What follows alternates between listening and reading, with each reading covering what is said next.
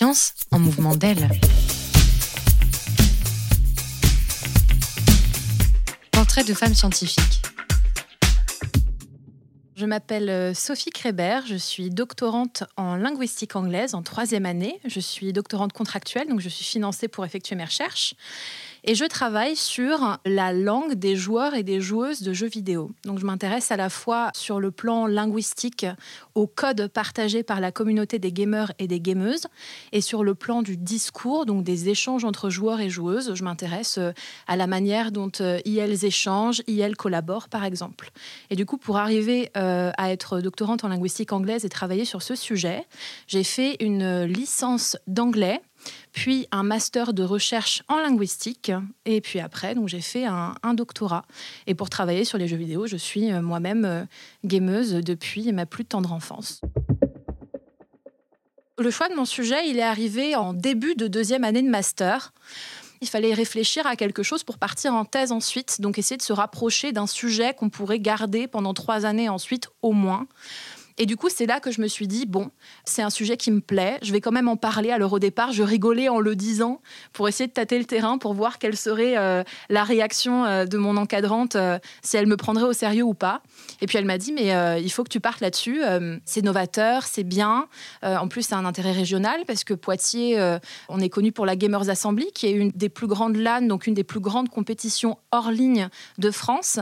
Donc elle m'a dit que c'était un sujet qui était prometteur et qu'il fallait que je me lance de J'ai eu la chance de pouvoir obtenir un financement euh, euh, quand je me suis lancée en thèse et c'est comme ça que je suis partie sur ce projet de recherche-là.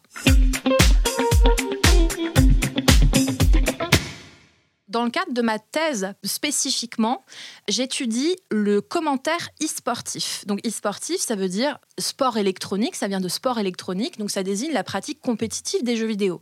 Et dans le cadre de ma thèse stricto sensu, j'essaye de caractériser ce genre de discours qu'on connaît pas beaucoup, pour essayer de comparer un petit peu, de le localiser dans un spectre allant euh, du discours gamer un peu euh, informel aux commentaires sportifs qu'on connaît bien, en sachant qu'une des spécificités, c'est que contrairement aux commentaires sportifs dans lesquels on a un journaliste et un expert ou une experte qui commentent ensemble, dans le commentaire e-sportif, on a des joueurs et des joueuses qui se professionnalisent comme commentateurs et commentatrices.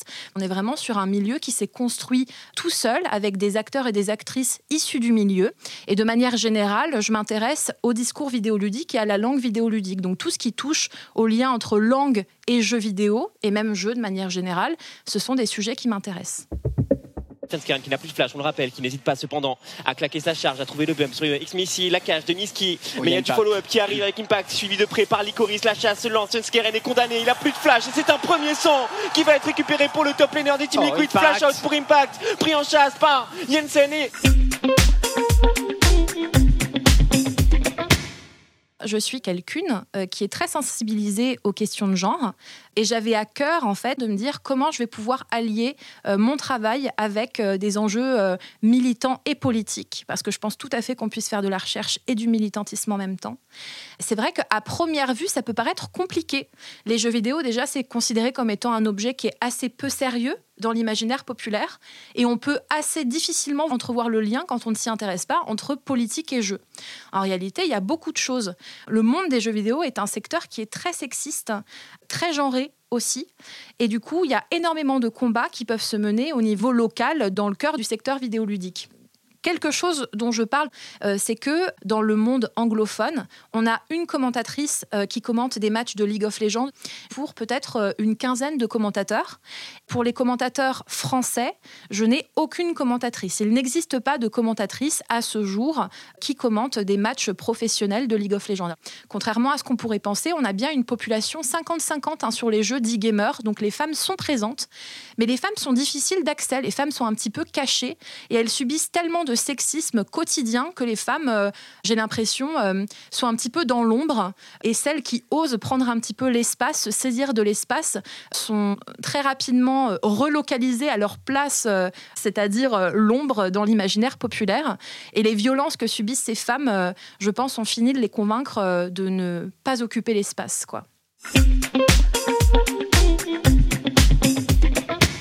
En langue et en littérature, on fait partie des sciences dites humaines et sociales. Et à ce titre, on a une population de femmes qui est assez représentée. Euh, mais ce dont on s'aperçoit, c'est que si les enseignantes chercheuses titulaires en langue et littérature représentent 65% de la totalité des enseignants euh, chercheurs et des enseignantes chercheuses, plus on monte en grade, moins c'est le cas. Et par exemple, le dernier échelon des professeurs des universités et professoresses des universités, à ce dernier échelon, on a 30% de femmes pour 70% d'hommes. Au sein de notre laboratoire à Poitiers, euh, un environnement qui est assez euh, friendly hein, pour les femmes.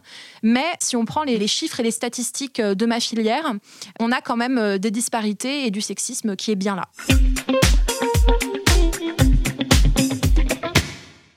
Alors moi, ce que j'aimerais dire euh, aux jeunes filles, ce serait, même si c'est très compliqué, de se lancer et de se sentir autorisée à tout faire. Même s'il y a beaucoup de travail encore à faire sur le plan de la loi, je pense qu'il y a beaucoup de travail à faire sur le plan de ce pourquoi les femmes se sentent autorisées. Même si aujourd'hui, sur les grandes licences et sur les jeux d'e-gamers, on a autant de femmes que d'hommes, on nous rabâche sans cesse que les jeux vidéo sont des espaces qui sont faits pour les hommes. Les femmes sont critiquées, les femmes sont insultées.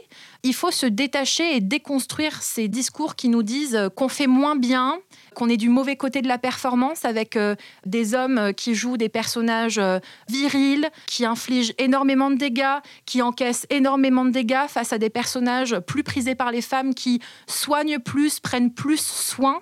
Et je pense qu'il y a un gros discours à déconstruire sur ces stéréotypes et on peut se sentir à l'aise sur tout, se sentir à l'aise de tout faire et on n'a pas besoin de se justifier. Science en mouvement d'elle est portée par l'Espace Mondes France. Cette action a pour objectif de valoriser les parcours professionnels de femmes et de lutter contre les stéréotypes et les inégalités dans les collèges et les lycées.